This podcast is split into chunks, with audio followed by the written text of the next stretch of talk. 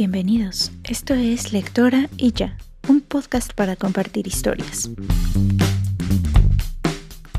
Se hizo poeta de la misma forma en que otros se hacen monjes, como una práctica devota, como un acto de amor y un compromiso de por vida con la búsqueda de la gracia y la trascendencia. Creo que esta es probablemente una excelente manera de convertirse en poeta, en realidad de convertirse en cualquier cosa que conquiste tu corazón y te haga sentir vivo. De esta forma, Elizabeth Gilbert describe el trabajo de Jack Gilbert, un profesor de literatura que la precedió. Y es que cuando le preguntó a sus alumnos cómo Jack Gilbert les había enseñado a escribir poesía, era evidente que él no les había enseñado cómo, sino por qué. Por gozo, por deleite obstinado. Les dijo que debían vivir sus vidas de la forma más creativa posible, y resistirse así a la incineradora despiadada que es el mundo. Para Elizabeth Gilbert, la creatividad es una facultad de los seres humanos que pocos se atreven a explorar, y quienes no lo hacen dan por hecho que no existe dentro de ellos. Sin embargo, cuando algunas personas se empeñan en buscar esa habilidad en su ser, se entregan a una vida creativa. Bienvenidos al quinto episodio de Lectora y ya. Hoy estaremos hablando de Libera tu magia por Elizabeth Gilbert. En este libro la autora desde su particular punto de vista nos cuenta un poco acerca del proceso creativo y por qué todos los seres humanos, sin importar nuestra profesión, deberíamos dedicarnos a llevar una vida creativa. Como les comentaba, todos deberíamos llevar una vida creativa, sin importar cuál sea el campo al que nos dedicamos profesionalmente. Elizabeth nos asegura que una vida creativa es una vida amplificada, una vida más grande, más feliz, más extensa y mucho más interesante. Vivir de forma creativa es cosa de valientes. Esto es lo que nos dice Gilbert a lo largo de su libro.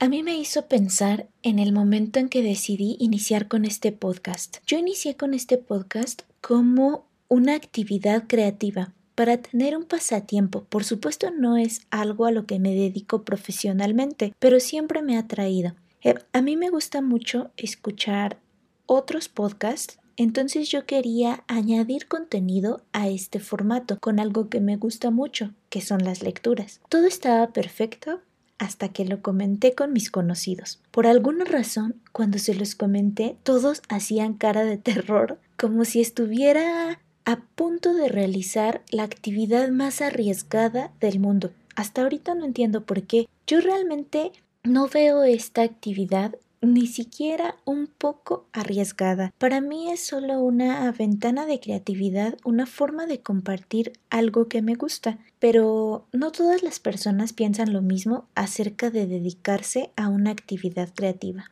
En la actualidad se nos dice mucho que debemos buscar nuestra pasión para dedicarnos a ello y por supuesto obtener dinero de ahí. Pero a lo largo de Libera tu magia veremos cómo no es necesario dedicarnos a nuestra pasión, ni tampoco hacer de lado nuestros hobbies por el hecho de que no nos dan dinero o porque no obtenemos el éxito como está visto por la sociedad. Podemos tener un montón de intereses creativos porque como seres humanos somos curiosos y la curiosidad es el alimento de la creatividad. Lo contrario a eso es el miedo y el miedo nos paraliza y el miedo no nos permite que exploremos nuestros hobbies y por tanto nos limita para tener una vida creativa. Hablando del miedo paralizante, Elizabeth nos dice, temes que te rechacen, te critiquen, te ridiculicen, malinterpreten o lo que es peor, que te ignoren. Temes que no haya mercado para tu creatividad y por tanto no tenga ningún sentido dedicarte a ella. De nuevo aquí está la idea de pensar que si tenemos una actividad debemos obtener dinero de ella para que valga la pena. En el libro Libera tu magia veremos que no siempre tiene que ser así y cuando logramos comercializar nuestra creatividad, ese es en realidad un souvenir del viaje que hicimos dentro de nosotros, del viaje que esta actividad creativa nos permitió. Para empezar con una vida creativa, debemos estar conscientes de que hay una amplia posibilidad de resultados impredecibles. Y eso es justamente a lo que tememos. No podremos olvidar el miedo, pero podemos controlarlo para que sea tolerable seguir con nuestro intento de vida creativa. De hecho, Gilbert nos dice que si no aprendes a estar cómodo con tu miedo, entonces nunca podrás ir a ningún sitio interesante, ni hacer algo interesante. Y el reloj sigue avanzando. El mundo gira y lo cierto es que tenemos que empezar ya a pensar en lo grande. Añade tu sueño a tu vida cotidiana. Hay una parte especial en este libro en el que la autora nos habla de su familia, una familia con profesiones lejanas al campo de las artes. Pero aún así, Elizabeth considera que todos en su familia llevan una vida creativa. Y esta parte del libro a mí me apasionó, porque nos habla de personas que están lejos de aspirar a ser artistas, pero que tienen diversos intereses, una profesión y muchos otros intereses personas que difícilmente pueden estar quietas y dedicarse por siempre a una sola actividad. Con esa definición yo me identifiqué muchísimo, porque siempre he tenido una inmensa curiosidad y una larga lista de actividades que me provocan al menos un pequeño interés. Elizabeth nos cuenta que su padre era una persona con múltiples intereses y que los exploró todos, sin pedir permiso y sin la necesidad de abandonar su empleo pagado, solo incorporando a su vida diaria estos sueños y nuevas actividades creativas. De cierto modo, incorporar nuestras actividades creativas a nuestra vida diaria también nos ayuda a mantenerlo un poco menos serio y por lo tanto menos estresante. Pongamos como ejemplo a un escritor porque es la profesión en la que más se enfoca este libro. En el ejemplo del padre de Elizabeth, él mantenía su empleo pagado y el resto, sus actividades creativas eran pasatiempos, hobbies. Esto nos va a ayudar a mantener nuestras actividades creativas un poco menos serias y por lo tanto menos estresantes. Quiero citar otro ejemplo. En este caso es de un novelista porque este libro está muy enfocado para aspirantes escritores, pero no es limitante. El ejemplo del novelista no es lo mismo escribir una novela sabiendo que tienes un empleo que te asegura un salario para fin de mes que escribir una novela esperando y pensando solo en venderla para cubrir tus gastos de este mes porque no tienes más en tu cuenta bancaria. En ambos casos, en ambos escenarios, el resultado, la novela, va a ser una novela totalmente diferente. Por un lado, la escritura representa una actividad creativa, un sueño en tu vida cotidiana. Y por el otro, representa tu fuente de ingresos, tu única fuente de ingresos. Eso definitivamente le sube mucho el estrés a esta actividad, sentirse con derecho a existir y por lo tanto a expresarse.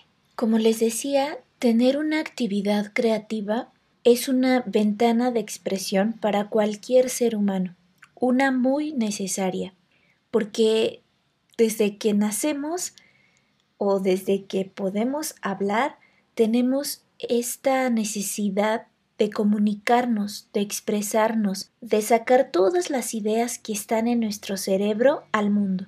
La diferencia entre ser original y ser auténtico. Cuando ya estamos seguros de la actividad creativa que queremos desarrollar, entonces nos comienza a preocupar ser originales. ¿Por qué? Porque es muy probable que la actividad que tenemos en mente alguien ya la haya hecho y nuestro temor nos dice que probablemente alguien ya la hizo mejor de lo que nosotros podemos llegar a hacerla. Y entonces comenzamos a buscar hacer algo diferente, único y original. Pero ese intento por ser original puede dar por resultado un trabajo totalmente forzado y que el público perciba como poco auténtico. Por otro lado, cuando ponemos como prioridad seguir siendo nosotros mismos y que nuestro trabajo nos refleje, entonces obtenemos algo más auténtico. Y así nuestro trabajo nos ayuda a conectar con las personas. Si mi idea de trabajo creativo es conectar con las personas, ahora que sé que debo ser auténtico, entonces es lo mismo conectar que ayudar a las personas, porque probablemente no pueda escribir la novela más original del mundo o realizar la fotografía más original de toda la humanidad, pero sí puedo escribir un libro que ayude a la gente o una fotografía inspiradora que comunique. ¿Y es eso realmente lo que queremos? Hay un capítulo en el libro en el que Elizabeth nos dice, si estás pensando en que tu obra creativa cambiará o ayudará al mundo, si estás pensando en escribir el libro que revolucionará el pensamiento humano, por favor, no lo hagas. Se reconoce a quienes viven para otros por la expresión de angustia en la cara de esos otros. Más adelante en el libro, Elizabeth nos explica cómo logró que la escritura se convirtiera en su principal fuente de ingresos y su profesión, pero de inicio creo que no debemos verlo como tal porque no estamos para satisfacer las necesidades de otra persona. Nuestro trabajo creativo es, como ya habíamos dicho, para nosotros. Y esto es lo que dice todo el libro. Recuerda que el trabajo creativo es para ti. ¿Quieres escribir una novela? Hazlo para ti. ¿Quieres tomar una fotografía? Hazlo para ti. ¿Quieres comenzar a grabar videos? Hazlos para ti. Y una vez que esté listo, lánzalo al mundo. Y lánzalo con la idea de que todos tenemos derecho de expresarnos.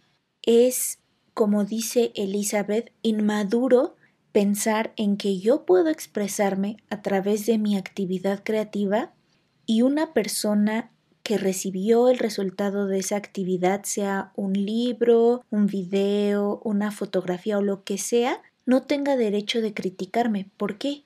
Esa persona también tiene la necesidad de expresarse y si mi trabajo no le gustó, tiene derecho de decirle, de decirle al mundo y de decirme a mí por qué no le gustó mi trabajo. Pero aquí hay que recordar de nuevo que el trabajo fue solo un souvenir del viaje que realizamos en nuestra actividad creativa. Eso es lo que realmente nos va a cambiar la vida y nos va a alimentar esa curiosidad que tenemos innata.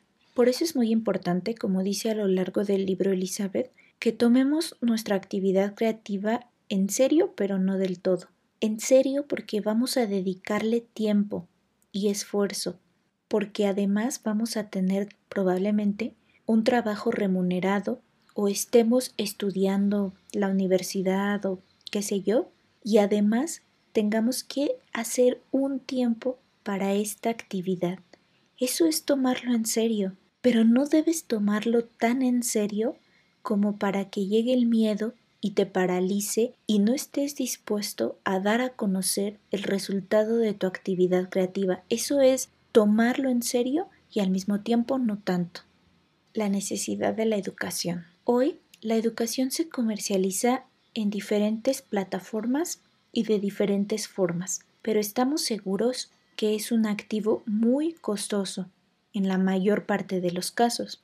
En esta parte del libro, Elizabeth nos quiere recordar que especialmente los artistas, muchos de ellos y los más premiados, no han tenido una formación especial, una maestría o una licencia autorizada del Estado para ejercer su profesión.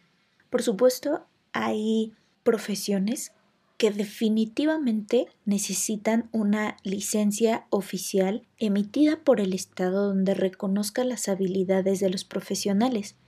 Pero quieres dedicarte a cultivar un jardín en tu casa, quieres hacer una pintura que adorne tu pared, quieres remodelar tu casa, ¿necesitas una licencia oficial para eso? No lo necesitas. Y probablemente tampoco necesites una formación profesional. El punto de este capítulo no fue demeritar la educación, sino recordarnos que ninguna parte, ningún aspecto de este proceso debe añadir estrés a nuestra actividad creativa. Y por supuesto, que si invertimos en una costosa educación, nos va a generar una deuda de no sé cuántos años que claramente se va a convertir en un punto de estrés para nuestra actividad creativa. Imaginemos que yo quiero dedicarme a planear bodas, pero yo no sé nada de planear bodas. Descubrí que existe un diplomado en la mejor universidad de, de la ciudad, del país, no sé. Ese diplomado cuesta la mitad de mis ahorros, pero cuando me dedique a planear bodas, obviamente voy a recuperar esa inversión, ¿no es cierto? ¿Es obvio? Bueno, la verdad es que no. Actualmente existe mucha competencia y puedo o no recuperar esa inversión. Entonces, ¿ha valido la pena gastar en el diplomado más costoso del país para formarme como planeador de bodas? Probablemente me haga falta cierta formación, sí, pero no debe generarme una deuda que convierta a mi actividad creativa en una actividad estresante, porque no puedo estar realizando una actividad creativa o un trabajo creativo pensando en recuperar la inversión que realicé en mi formación. Elizabeth nos pone como ejemplo a 12 autores estadounidenses que han ganado el Nobel de Literatura desde 1901 y ninguno, ninguno de ellos tenía un máster en literatura creativa. Una anécdota personal. Yo recuerdo cuando inicié en mi primer empleo no pagado, por supuesto, como es la costumbre actualmente, trabajaba con una diseñadora y ella me contó que no tenía su título profesional.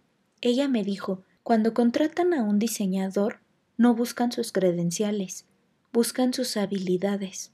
Por eso es que estuve de acuerdo en este punto con Elizabeth. Ella también nos dice, si bien creo que es importante para los dentistas tener un título avalado por el Estado y también ya puestos para pilotos de aerolíneas y manicuristas, no estoy segura de que necesitemos novelistas con credenciales oficiales. Pensemos en cuántos escritores hemos leído que no solo no eran escritores con credenciales oficiales o con másters de literatura, sino que originalmente tenían otra profesión y sus libros fueron una actividad creativa precisamente. Yo lo pienso así. Si estás pensando en tomar el mejor curso de fotografía para abrir tu cuenta de Instagram o Pinterest, o tener un diploma que te avale como diseñador de interiores para remodelar tu casa, no esperes, empieza ahora y tal vez en el transcurso de tu vida creativa tengas los recursos para pagar por ese prestigioso diploma. En ese momento está bien, hazlo, pero no permitas que sea un impedimento para empezar y dar a conocer el resultado de tu creatividad, mucho menos permitas que esas credenciales se conviertan en una deuda de por vida, que le añada estrés a tu vida creativa. A mí me encanta seguir aprendiendo. He tomado infinidad de cursos de diferentes idiomas aunque no hablo diferentes idiomas, de todos los que he estudiado probablemente hablo solo tres. Pero bueno, a mí siempre me ha gustado continuar con mi educación. Esto sí es súper importante, pero vamos a recordar que los maestros no siempre tienen por qué estar en aulas o en costosas universidades. Yo estoy segura de que si tú estás escuchando este podcast es porque reconoces el valor de la literatura y ya eres un lector ávido. Entonces, quiero recordarte que en cada libro hubo una persona que plasmó sus conocimientos, a veces expertos que de otro modo no podrías escuchar, porque no fueron profesores en las mejores universidades del mundo. Entonces recuerda que puedes seguir educándote todo lo que quieras, pero no lo conviertas en un impedimento. El artista que sufre. Primero quiero iniciar con la idea de que no todas las personas creativas, incluso aquellas que se volvieron famosas, no tenían de inicio un mecenas que les patrocinara todos sus trabajos creativos, no tenían ni siquiera una beca, no tenían un apoyo económico y a pesar de que les costó mucho lograr vivir de su trabajo creativo, se mantuvieron haciéndolo, porque les llenaba la vida de placer, nada más. Quise empezar mencionando a estas personas creativas que llegaron tal vez a la fama o al éxito como ellos mismos lo plantearon, trabajando de forma disciplinada, con mucho esfuerzo y probablemente poco apoyo económico, porque ahora viene la contraparte, los artistas que sufren. Hemos sabido de muchas, muchas historias desafortunadas de artistas que murieron por la carga que significaba para ellos su trabajo creativo, algunos porque cada obra les imponía soledad y sufrimiento, otros porque veían a esa soledad y sufrimiento como compañeros del éxito. Recordamos a tantos artistas que han estado en la cima y se quitaron la vida, pero ¿no nos decía Elizabeth al principio del libro que la vida creativa nos iba a cambiar la vida? ¿Qué pasa entonces con esta gente que sufre, que no lo puede evitar? Enemigo de lo bueno es lo perfecto. Esta frase me la dijo por primera vez mi hermana, cuando le comenté que yo no concebía un trabajo imperfecto, pero que me había dado cuenta que eso me detenía incluso antes de iniciar. Y es que yo pensaba que si no iba a llegar al resultado que quiero, entonces ¿para qué? ¿O cómo empiezo? Ese terrible pensamiento me ha llenado la cabeza con ideas que nunca han visto la luz y que hoy, arrumbadas en mi cerebro, se dedican a contribuir a mi insomnio y mi ansiedad. Elizabeth nos dice que las dos peores cualidades de un escritor son ser perezoso y ser perfeccionista. ¿Por cuántos años el perfeccionismo se nos ha vendido como una virtud, siendo en realidad un enorme defecto, uno que nos impide ser creativos? Voy a citar nuevamente el libro. Somos muchos los que creemos en la perfección, y eso estropea todo lo demás, porque lo perfecto no solo es enemigo de lo bueno, también lo es de lo realista, de lo posible y de lo divertido. En este punto la autora toca un tema muy interesante. A muchas mujeres desde hace tiempo les ha costado demasiado estudiar una carrera profesional, mucho más abrirse campo laboral, ya sea como empleadas o gerentes o dueñas de su propia empresa, todo representó una batalla social principalmente. Y parece que este esfuerzo que hemos realizado a lo largo de la historia comienza a pasar factura, porque ahora estamos convencidas de que para salir ahí y evitar ser criticadas y que nos tomen en serio, entonces debemos realizar un trabajo perfecto. Elizabeth dice, hay demasiadas mujeres que parecen creer que no están autorizadas a salir hasta que tanto ellas como su trabajo sean perfectos e imposibles de criticar. Pero de nuevo recordemos, en algún momento hay que dar el trabajo por terminado y soltarlo como está, aunque sea para poder hacer otra cosa, con alegría y con determinación, que eso es de lo que se trata. Esta es otra frase que leí en el libro construye o destruye. Cuando nuestra mente está ocupada con el trabajo que tenemos enfrente, no piensa en algo más, o generalmente es así. Entonces Elizabeth aconseja que demos un trabajo a nuestra mente, que disfrute, y que de esa forma evitaremos que piense en actividades posiblemente destructivas. Si lo digo así suena un poco alarmista, pero mencionaré de nuevo mi experiencia con el insomnio y la ansiedad. Han visto seguramente ese meme en el que la persona a las 6 de la mañana se niega a despertar, pero cuando son las 2 de la mañana su mente se pone a pensar en cosas muy tontas.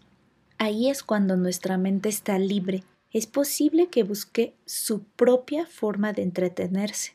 Esta es tal vez la principal razón para llevar una vida creativa. La autora nos dice, da igual que lo convirtamos o no en una profesión. Todos necesitamos una actividad que no sea prosaica, que nos saque de nuestro papel establecido y limitante en la sociedad, ya sea como madre, empleado, vecina, hermano, jefe, etc. Eres libre. Eres libre porque todos están demasiado ocupados consigo mismos para preocuparse por ti. Así que venga, sé quien te apetezca hacer, haz lo que quieras hacer, dedícate a lo que te fascine y te haga sentir vivo. Y es verdad que al lanzar un producto de nuestro trabajo creativo puede ser atacado por montones de críticas, pero también es cierto que a esos mismos críticos en algún momento se les olvidará y es que todos tenemos objetivos personales que son nuestra prioridad. Tener esto en cuenta nos hace libres, libres del temor de hacer el ridículo o libres del temor de ser criticados e ignorados. Hay un momento en que Elizabeth nos recuerda que el producto de nuestro trabajo creativo no es, no es nuestro bebé. Seguramente han escuchado a muchos escritores referirse a sus obras como sus bebés o como sus hijos. Eso es todo lo contrario de tomárselo con naturalidad. Porque cuando tenemos un hijo realmente, bueno, así me lo imagino, no vamos a estar dispuestos a que salga al mundo y que sea criticado por cuanto desconocido se tope, por supuesto que no. Pero con el trabajo creativo debe ser diferente, debes sacarlo y saber que está probablemente lleno de defectos, aunque probablemente para ti sea perfecto, va a haber personas a quienes no les guste. Tienes que aceptarlo, tienes que sacarlo. recuerda que no debemos tomarlo demasiado en serio. Me encantó aquí una anécdota del libro. Elizabeth cuenta sobre una amiga aspirante a, a música. En una ocasión, la hermana de esta le pregunta Oye, ¿y qué pasa si no sacas nada de eso? ¿Qué pasa si te dedicas para siempre a tu pasión, pero nunca llega el éxito? ¿Cómo te sentirás después de haber desperdiciado toda tu vida para nada? La amiga de Elizabeth le contesta Si no eres capaz de ver lo que ya estoy obteniendo de esto, entonces nunca podré explicártelo de manera que lo entiendas. Nuestra actividad creativa, tanto como los resultados que de ella obtengamos, son nuestros y por esto nosotros somos capaces de definir el éxito de esa actividad. No todas las personas esperan lo mismo de sus actividades creativas. Para muchos solo el viaje y solo el conocerse a sí mismos es lo más importante. Con eso ya lograron el éxito. Para otros, convertirse en artistas de renombre y millonarios ese es el éxito, y hasta que no lo alcancen, no podrán decir que su actividad creativa es exitosa, pero es nuestra, hay que recordar eso, porque mientras lo recordemos, vamos a ser capaces de definir qué es el éxito para nosotros. Hay artistas que han definido el éxito como un resultado de su sufrimiento. ¡Wow! Eso sí está para pensarse, de verdad. ¿Cuántos artistas de nuevo hemos visto arruinados por el éxito? o por lo que ellos consideran éxito. Llegan a esta cima del mundo, o que parece ser la cima del mundo, solos, sufriendo, llenos y llenos de dolor. Bueno, pero muchas de estas personas no conciben una vida exitosa sin ese dolor, y es real. Ellos creen que deben sufrir para ser artistas. Ha habido muchas, muchas personas que piensan de esa forma. En el libro Elizabeth nos recuerda que Oscar Wilde era una de esas personas, romantizando de algún modo el suicidio, lo que no puede, de verdad no puede seguir pasando. Acuérdense que lo que dice Elizabeth es que la vida creativa nos va a llevar a ser más felices. ¿Por qué tenemos que sufrirla? Bueno, es complicado. A veces el sufrimiento está alimentado, como ya vimos, por temor y muchas otras veces por orgullo, por dignidad. Como les decía, muchos artistas ven a sus obras como sus hijos y entonces no están dispuestos a que esa obra sea criticada, sea menospreciada, que no sea aceptada y mucho menos editada o recortada. Si la vida te da limones, haz limonada. Y si te exige que recortes tu cuento, hazlo. ¿Por qué elegí esta frase? Aquí viene otra anécdota de la autora. Cuando por fin una revista decide publicar uno de sus cuentos, resulta que un poquito antes de la impresión le llama el asistente del editor para decirle que en ese número en el que iba a ser publicada uno de sus principales anunciantes retiró su publicidad y por lo tanto la revista tiene que recortar el número de páginas que van a editarse en ese número. Y eso implicaba que el cuento de Elizabeth fuera recortado. Esta fue la primera opción que le dieron. La segunda opción era esperar a que el anunciante regresara a la revista, que el editor siguiera amando el cuento y que probablemente en algún número en el futuro ese cuento fuera editado completo, como la autora lo había enviado a la revista. Y ella pensó, por supuesto que no, no lo voy a arriesgar, ya bastante costó con que me hicieran caso y voltearan como para esperar a ver si el anunciante regresa su publicidad y a ver si al editor le sigue interesando y probablemente se publique algún día mi cuento completo. Ella no lo hizo así ella tomó la decisión de recortar este cuento que de por sí ya era un cuento muy muy corto. Y la autora nos dice que pudo hacer esto gracias a que se tomó su trabajo en serio, pero no del todo. No vivimos con pasión cada día, y eso está bien. Muchas personas no sentimos una pasión desbordante por nuestros empleos, ni siquiera por una actividad creativa. A veces lo sentimos por todas o por ninguna y eso nos confunde. Últimamente escucho por todas partes que para ser feliz solo debemos encontrar lo que nos apasiona y dedicarnos a ello. Que si hacemos esto, el trabajo no parecerá trabajo. Gilbert nos recuerda que somos seres humanos y que habrá días que no queremos salir de la cama o días en los que nos peleemos con el mundo y con nuestro trabajo incluido días en que peleemos con un supervisor, un profesor o un compañero y el estrés del trabajo nos haga olvidar la pasión, al menos por un día. Entonces, ¿ya no es nuestro trabajo de ensueño? Porque hubo días estresantes significa que no me apasiona lo suficiente. Puedes tener una pasión clara, lo importante es dedicarte a eso que te satisfaga la mayor parte del tiempo. Y si no sientes pasión, sigue trabajando, sigue buscando esas actividades que te gustan y que disfrutes, aunque tal vez no te apasionen. Es muy posible que la pasión, al igual que la creatividad, llegue a ti cuando estés más ocupado. Entonces, por un lado tenemos la pasión, que nos llevará a nuestra actividad creativa máxima, y por otro lado, la falta de pasión, que nos estancará.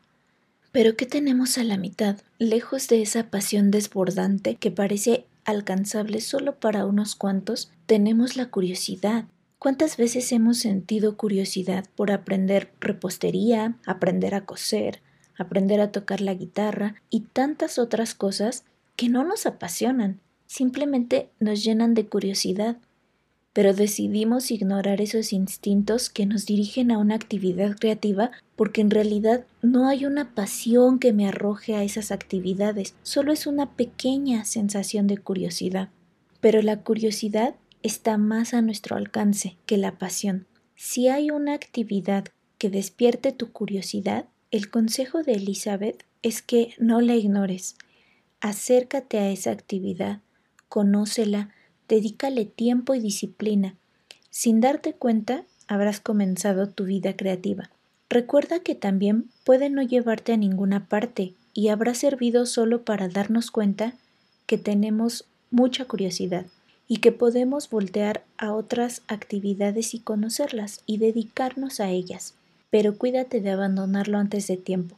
Para mí creo que es necesario ver la obra resultante de ese trabajo creativo para saber si debo o no seguir.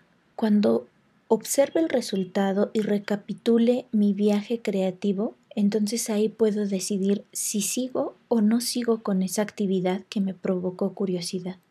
Para finalizar me gustaría citar algunas frases de este libro que pueden resumir todo el concepto. Si has hecho algo y no ha funcionado, déjalo estar. Lo siguiente, siempre lo siguiente. No pares, sigue adelante. Intenta no recrearte demasiado en tus fracasos. Encuentra algo que hacer, un trabajo creativo distinto del que estás haciendo solo para bajar la ansiedad y la presión. Puedes pensar que estás procrastinando, pero no es así si tienes claro que el objetivo es desbloquear el canal creativo para seguir con aquella actividad que realmente te gusta. Me gustó un ejemplo que menciona aquí acerca de Picasso, quien a veces se dedicaba a la cerámica. Picasso no se hizo famoso por sus trabajos de cerámica, eso todo el mundo lo sabe, pero le servían para despertar su creatividad, y eso es a lo que Elizabeth se refiere. Deja un poquito de lado, un poquito, la actividad que te está comenzando a estresar y dedícate a otra diferente, solo para despertar ese canal creativo. Ha empezado a llover, así que tal vez escuchemos un poquito de lluvia en estos últimos minutos. Bueno, tomémoslo como un disparador de ASMR y vamos a continuar. Al final, el último y más importante trabajo de confianza creativa es sacar tu trabajo una vez que lo has completado. Lo hiciste lo mejor posible, con lo que sabías, trabajaste con lo que tenías y en el plazo de que disponías. Más no se puede pedir. Con esto quiero terminar y además de invitarte a leer este libro, también quiero invitarte a que inicies una actividad creativa, a que le hagas caso a esa curiosidad que te ha estado llamando desde hace tiempo y que nos dejes conocer tus obras de arte. Así llegamos al final de este episodio número 5 de Lectora y ya. Les recuerdo que pueden comunicarse conmigo a través de Instagram en mi cuenta arroba y nos escuchamos el próximo martes.